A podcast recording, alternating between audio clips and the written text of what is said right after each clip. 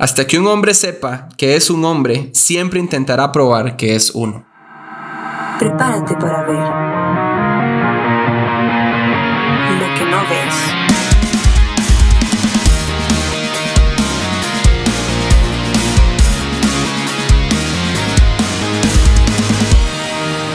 Lo que no ves podcast. Bueno, bueno, bueno, estamos un episodio más por acá, escuchándonos, eh, avanzando ya en la, en la última, en el último tracto de esta temporada, los próximos episodios eh, que estamos eh, construyendo se las traen y estamos bien, bien contentos honestamente por, por lo, que, lo que ha estado sucediendo a lo largo de estas semanas y como siempre con mi buen amigo, el macho Yerital. este, ay no, que, bueno, de verdad que estamos pasándola bien en estos episodios y esperamos que este también sea de, del agrado de todos, ¿verdad? Que, que, que le contenido. Y gracias a los que nos han estado, como siempre decimos, mandando mensajitos ahí de, de cariño. este, que sigan compartiendo el asunto y, y le entramos. Entonces, Randita, hoy, hay un tema también cuesta arriba. ¿ah? Sí, sí, sí, sí. Hoy, hoy, hoy va a estar interesante porque eh, quisiéramos que los próximos tres episodios, o sea, a partir de este y los dos siguientes, sean como una miniserie dentro de la temporada que estamos eh, que estamos desarrollando. Así que los, tres episodios que vienen en cola este, tienen, tienen mucho que ver uno del otro. Así que trataremos de ser concisos y prácticos y estaremos hablando mucho acerca de heridas eh, y paternidad. Nos vamos a meter por ahí un poquito a explorar. Eh, pero bueno, esperamos que todo nos vaya de la mejor forma. ¿Y, y por qué queremos empezar sobre esto? Eh, bueno, porque el episodio anterior estuvimos hablando sobre el caos del Edén. Oiga, me encantó esa conversación, la verdad, estuvo buena, buena. El caos del Edén, si alguien no lo ha escuchado, váyase, váyase un episodio atrás y se escucha el caos del Edén. Porque Nos pusimos la corbata, dijo, dijo Randall. La, corbata y el saco. este, porque estuvimos hablando eh, como la historia general del ser humano ¿verdad? Lo que pasa ahí en esa escena y cómo eso tiene un impacto directo sobre nosotros, ¿verdad? Eh, y ahora vamos a aterrizar como, como eh, eh, ese, esa historia en la realidad nuestra, ¿ok? porque uno puede, podría compararse con lo que sucede en la escena del Edén con Adán y, y encontrar algunas similitudes en nuestra vida, pero pero sí o no que uno siente que nuestra vida es más compleja, eh, que nuestra vida tiene más elementos, eh, más, más escenarios, más personajes y, eh, manejarlos todos al mismo tiempo no es tan sencillo. pero sí algo que queremos decir de lo que hablamos el episodio pasado y mezclándolo con este, es que definitivamente después de esa escena, todos los hombres tenemos nuestro, nuestro corazón perdido. O sea, es, eh, nacemos con esa tendencia de tener nuestro corazón perdido. Y eh, el autor de donde estamos tratando de alimentar mucho este contenido, él dice que todo hombre tiene una flecha en su corazón. Y esa flecha clavada en el corazón eh, son sus heridas o es su herida principal. Entonces vamos a explorar un poquito hoy acerca de esto, de hombres que estamos heridos, heridos, heridos, heridos. Eh, pero hay una idea que queremos poner sobre la mesa antes de arrancar con esto, ¿verdad? Sí, sí, sí. Ah, queremos recordarles, porque lo hemos mencionado, no recuerdo si uno o dos episodios ya, eh, pero cuál es la pregunta obsesiva, cuál es la, ah, la pregunta que hay en el corazón de todo hombre y que buscamos responderla desde muy pequeños. A ver, en los primeros años, uh, primeros eh, del 1 al año 5 tal vez, la pregunta más importante de todo niño, hombre o mujer, es si soy amado. Queremos saber si somos amados, porque eso sienta las bases de nuestra personalidad, las bases de lo que estamos viviendo. Pero eh, ahí por esa edad y, en adelante se mezcla la otra pregunta más profunda en el corazón de todo hombre y es, ¿tengo lo necesario tengo lo que se requiere, lo que se necesita. O sea, soy, soy el hombre que, que se necesita para enfrentar la vida y las cosas que están por venir.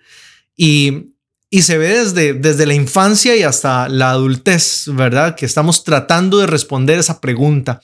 Y el entorno familiar, como ahorita vamos a ver, juega un papel demasiado importante en la respuesta de esa pregunta. Pero como decía Randall, queremos dar un, contexto antes de, eso, hacer tal vez un paréntesis o, una introducción, no sé cómo decirlo, en esto. Nosotros en la, en la adolescencia, infancia, adolescencia, todos somos personas inmaduras.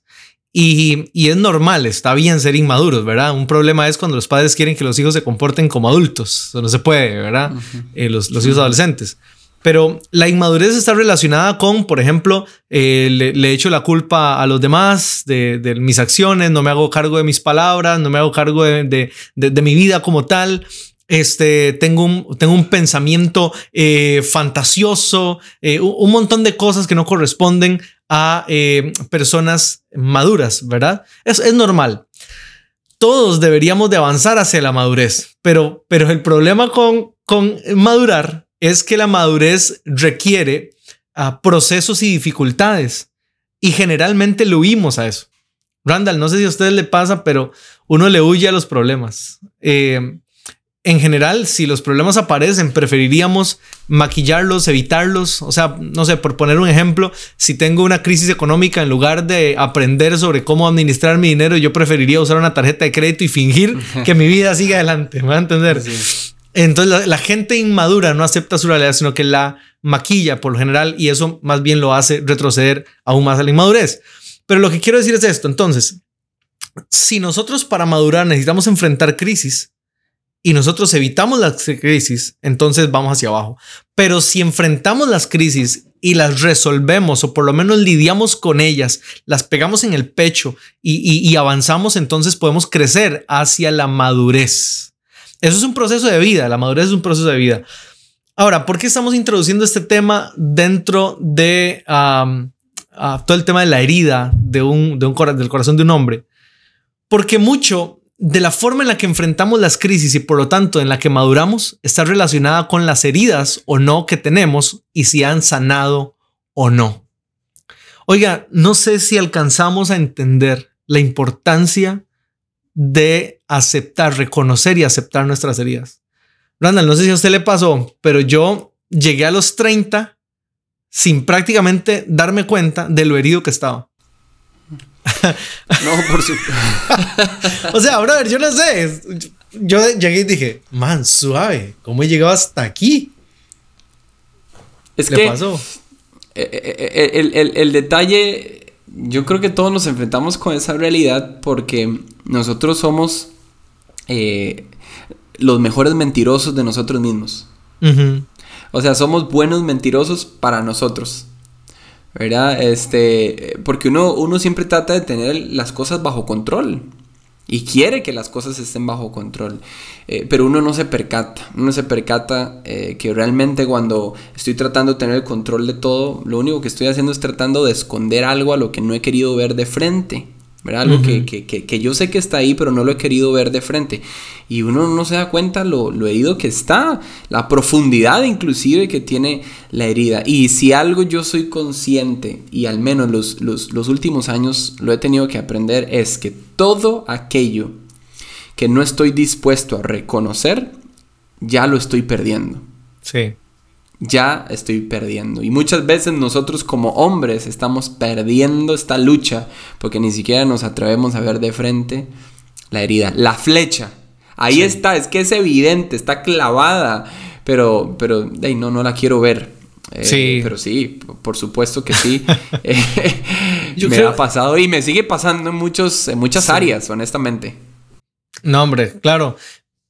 Entonces decimos, para, para recapitular, la pregunta más profunda de todo hombre es, ¿tengo lo que se necesita?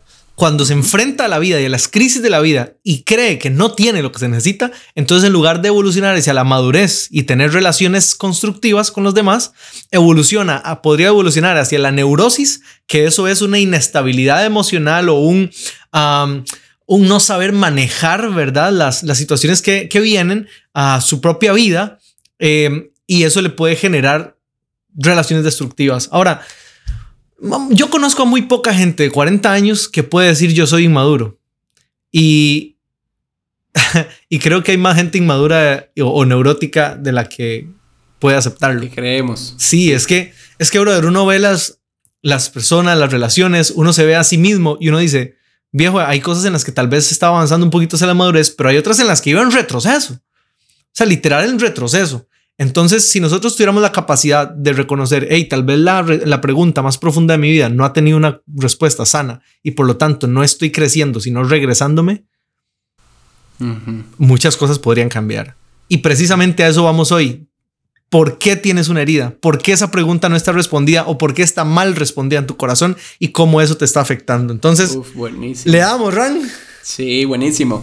Eh, vamos a, plasmar este tema con un poco de la, de la idea que el autor de Salvaje de Corazón está tratando de, posicionar. Pero hay algo muy interesante que estábamos conversando y es que eh, es hasta que un hombre sepa que es un hombre, siempre intentará probar que es uno. O sea, está en esa búsqueda de probar soy un hombre pero al mismo tiempo está escondiéndose, retrocediendo de todo aquello que revelaría que no es un hombre. Entonces, como resultado nos dejaría, y me voy a involucrar, que la mayoría de hombres vivimos obsesionados, ¿verdad? Con esa pregunta. ¿Tengo lo que se requiere? ¿Soy capaz? Eh, o, o lo suficiente? ¿Verdad? ¿O estoy obsesionado con eso? ¿O estoy lisiado? Estoy quebrado por la respuesta que he recibido ante esa pregunta que yo estoy tratando de resolver. Entonces aquí es donde entra un tema muy interesante y es que la herida de todo hombre casi siempre se la ha hecho su papá. Ay, brother. Esta vaina se puso cuesta arriba.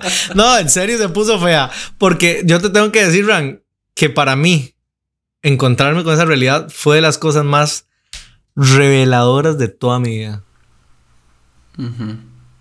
No sé si a vos te pasó, pero cuando yo descubrí eso dentro de mí, o sea, a partir de lo que estamos hablando ahorita, ¿verdad? Estudiamos y todo eso. Y yo dije, brother, ya entendí muchas cosas de mi vida. Así fue como se me abrió. Sí, no, no. Eh, eh, en, mi caso también, y eh, cuando yo leí esto, y yo, ok, decía, la, la, mayoría de hombres casi siempre son heridos por su papá. Pues yo dije, yo de fijo estoy ahí, en esa estadística. Ahí estoy adentro, estoy metido en esa estadística, confirmo, por dos, por tres, por cuatro. es que a mí lo que me pasó fue como que yo dije, man, con razón esto, esto, esto, esto, esto, esto, esto. Y yo empecé a decir, viejo, ya se explican muchas cosas de mí y de por qué peleo con esto, por qué peleo con esto otro, por qué. Ahora, ¿por qué se dice esta idea de que la mayoría de hombres son heridos por su papá? Porque, eh, como hablamos en un episodio, la masculinidad eh, se confiere, ¿verdad? Y lo interesante es que la masculinidad no la confiere la mamá, la confiere el papá. Ni los amigos, ni nadie. Sí, ni nadie, o sea, nadie, ¿verdad? Es el papá el que tiene esa asignación de conferir masculinidad al hombre. Y, desde, el, desde, el, inicio ese siempre ha sido que el papá ponga las bases en el corazón de un niño, de un joven, lo que trata de ser hombre. Eh, lo que significa tener fortaleza en su corazón, la confianza en la que debe de vivir un hombre. Pero como lo hemos dicho ya repetidas veces episodios atrás, hemos tenido una distorsión de la perspectiva de lo que es un hombre. Muchos, muchas veces esa voz del de un padre ha estado ausente o ha sido distorsionada. Entonces claramente esa transferencia de masculinidad como que se nos ha ido distorsionando, se nos ha ido perdiendo, ha estado ausente. Entonces de ahí es donde viene la idea de que el padre eh, es el que provoca la herida en el hombre y la provoca desde su niñez. Eh, y, honestamente yo, yo cuando me topé con esa realidad, eh, me di cuenta que era, que era real. Muchas de mis heridas y de las decisiones que tomé en mi vida fue por la ausencia y la afirmación de la voz de mi papá.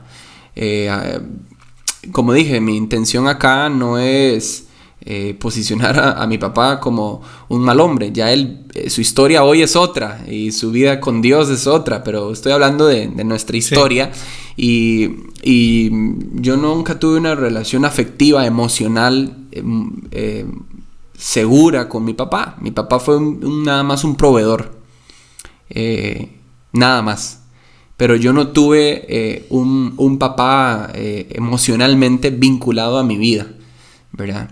Eh, entonces, ese silencio emocional, afectivo de, mi papá en mi vida, eh, provocó heridas. Provocó heridas que yo me percaté hasta tiempo después.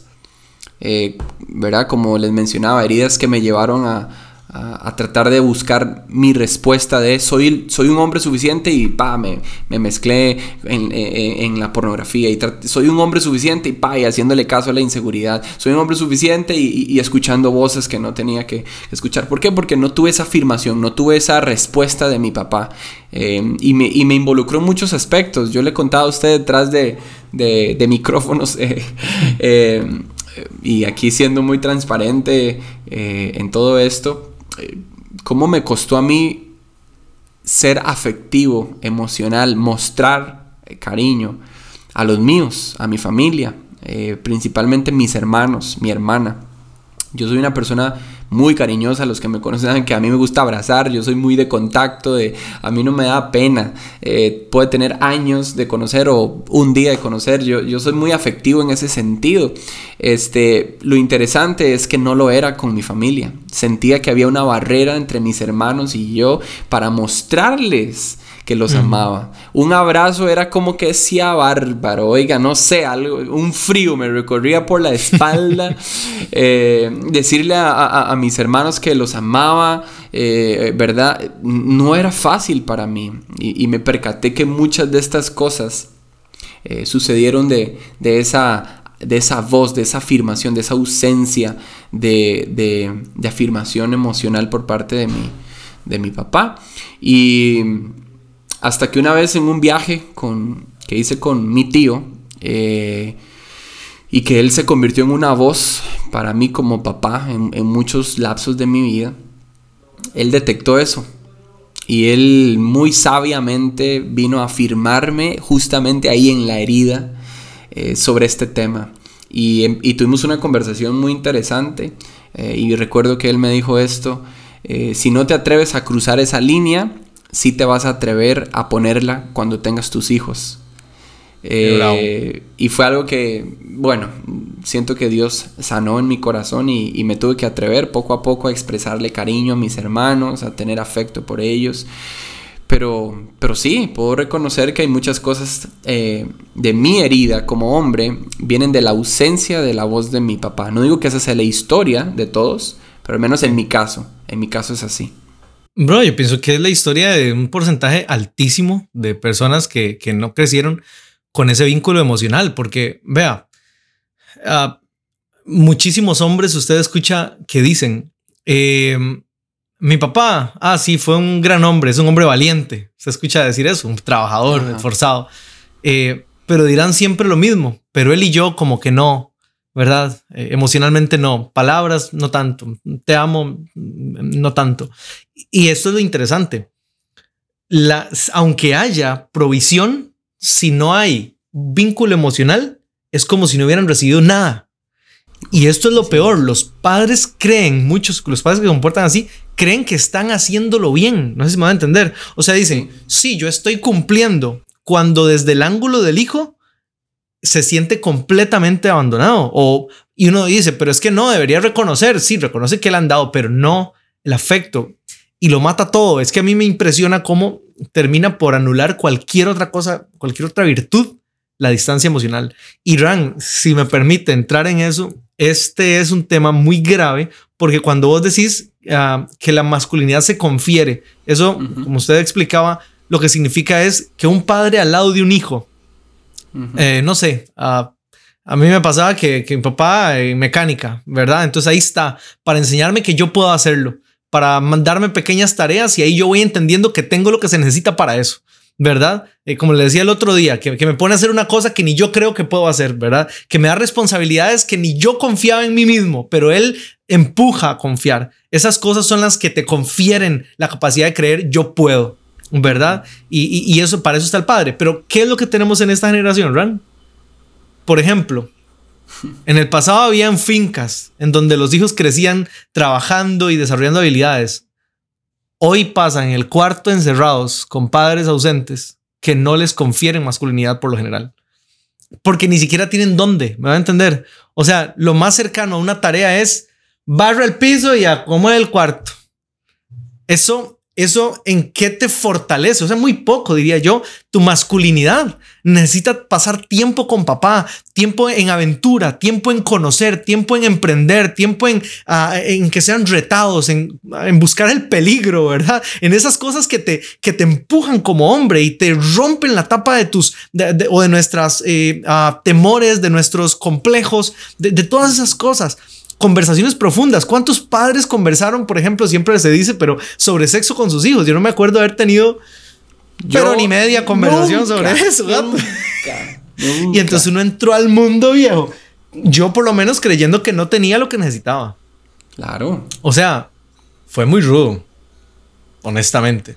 ¿A, ¿A, quién le pregunta uno? A los compas, como usted decía, a las fuentes eh, de, de, de promiscuas de la pornografía. Y por eso la pero respuesta... perdón, pero, pero vea, vea, qué interesante, porque aquí queremos donde la gente entienda. Ok, nosotros estamos buscando una respuesta. Ajá. La pregunta es, ¿tengo lo que se requiere? Entonces, en la vida andamos buscando esa respuesta. Uh -huh. Y lo que se plantea es que la respuesta debería yo conseguirla de mi papá. Sí, exacto. Pero lo que, lo que ha sucedido es que más bien lo que, lo que mayormente se carece es de padres. Sí. Entonces, ¿de dónde? ¿De dónde? Sí. Exacto. Y, y, aún los que están presentes en casa es como, como si a veces no estuvieran presentes, ¿verdad? Como, como se ha dicho, uh, un padre incluso que guarda silencio también está respondiendo a la herida. Eh, perdón, la, la, la, pregunta. La, después, la pregunta. Sí. Uh, ¿Qué es lo que responde un padre con su silencio? Eh, el hijo se pregunta, ¿tengo lo que se necesita? Y el padre callado, aislado, viendo tele o en sus cosas o pescando y no, ¿verdad? Me explico, no, no, no se acerca a sus hijos. Le responde, no lo sé. Con su silencio le responde, no lo sé. Probablemente no. Mm. Tengo amigos que una de las cosas que sus cónyuges más reclaman es que se aviven, que despierten, que luchen, pero cuando analizamos la historia de sus padres, de padres violentos, que eso es lo que produce, mm, la, la otra semana eh, y, y, la que sigue, como usted decía, como esto es una serie, vamos a hablar más hondo de eso. Pero, pero ese silencio o incluso la violencia lo que hace es que lleva hasta el piso a ese hombre y, y lo consume en la conclusión de que no tengo lo que se necesita. No lo tengo. Mi papá me lo hubiera dicho, él me hubiera empujado, pero no. Total, y, y, y qué, qué, qué realidad eh, con la que tenemos que toparnos. Porque estamos ante un tiempo, ante una generación, ante un, uh, un presente donde honestamente se carece de, de padres, de la afirmación. Y todo hombre necesita la afirmación de un papá. Por eso yo entiendo eh, cuando dicen que efectivamente una mamá no es mamá y papá al mismo tiempo. Uno entiende, uno entiende detrás de eso cuando se dice la mamá esforzada sacando a los hijos adelante, ¿verdad? No estuvo ese hombre ahí a la par que, que sí estuvo para otras cosas, pero cuando se requería no estuvo, ¿verdad? Y, y uno entiende esa lucha, pero al final del día, mamá es mamá. Sí. Mamá sí, no sí, es sí. papá. Eh, sí. eh, leí esto y me llamó interesante. Uno como hijo y como, como hombre, hijo, eh, corre a mamá en busca de consuelo, de cuidado, de, de, protección, de refugio. Pero como hijo hombre, corres a papá en busca de respuestas. Sí, sí, definitivamente. Es que el, papá, cuando uno está adolescente o joven, incluso cuando está grande, a mi edad o lo que sea, brother, cuando uno falla, yo no sé si, si a vos te pasó, pero voy a decir esto. Cada logro que yo he obtenido en la vida yo esperaba que mi mamá me dijera bien hecho. Siempre lo ha hecho. Siempre. Brother, pero por alguna extraña razón, en el fondo, tengo la necesidad de que mi tata diga algo. Es como, como si me afirma el hecho de si él lo dice, es porque de verdad estoy lográndolo. Mami sí, porque mami me lo dice porque, porque mami es así, mami es tierna, es una cosita, ¿verdad? Es una cosa lindísima. Pero cuando mi tata lo dice... De Dios. Sí, sí, sí. Cuando mi tata lo dice, lo está diciendo desde el ángulo de hombre, me explico. Desde el, desde el ángulo de fortaleza, de fuerza, de sí, estás a la altura. Y cuando uno comete errores en la vida y el papá no está para volverlo a levantar, esos errores te llevan a la conclusión, o podrían para algunos llevarlos a la conclusión de, esto me confirma que no tengo lo que se necesita. Mm. Qué fuerte no tener la voz del padre en esos momentos, ¿verdad? Ah, muy rudo. Y este es un tema que, que, es necesario ponerlo sobre la mesa para empezar a tener un poco de entendimiento de por qué muchas cosas en nuestra vida no han avanzado. ¿Por qué? Porque el aspecto de la paternidad en nosotros está quebrada, ¿ok? Está distorsionada y necesitamos ocuparnos de eso con urgencia. Hay una escena, sé que eh, la, escena eh, tiene muchas aristas, pero aplicándolo en el contexto que estamos hablando de, la afirmación de la paternidad, de la voz de un padre en la voz de un hijo y cómo eso confiere, ¿verdad? Afirmación, masculinidad, lo que se requiere. Es la escena que está en Lucas, capítulo 3, verso 22, ¿verdad? Que es cuando eh, se hace la, la afirmación del cielo. Tú eres hijo, mi hijo amado en quien tengo complacencia. Es cuando Dios afirma sobre, sobre Jesús, su Hijo, que tiene lo que se requiere para lo que viene. Eres eh, suficientemente capaz, tienes todo dentro de ti para lograr lo que se viene. En otras palabras, es como decir, ahí estoy orgulloso eh, no, tienes, no tienes nada más que hacer y ya te apruebo por quien eres. No tienes que buscar la aprobación. Ya, ya, ya estoy feliz contigo, estoy complacido eh, y sé que tienes lo que se requiere. Eh, muchas veces he escuchado esto y, lo creo firmemente. Esas palabras de, Dios hacia Jesús fueron tan claves para soportar lo que venía. Oh, imagínate, claro. Y lo hizo más de una vez, ¿verdad? En la transfiguración también volvió a decirlo.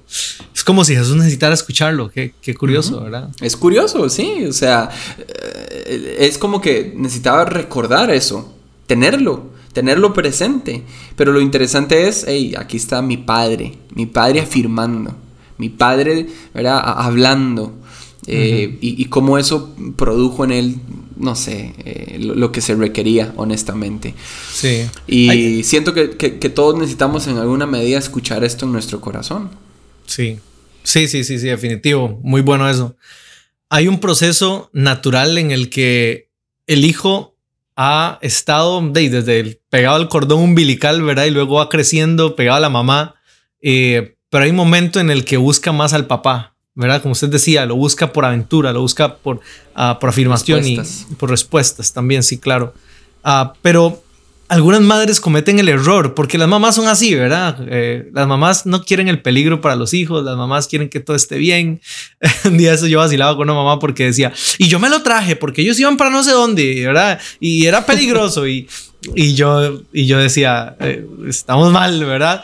Porque el autor dice que cuando una madre le impide a su hijo avanzar con su papá hacia el peligro, hacia todas estas cosas, lo castra.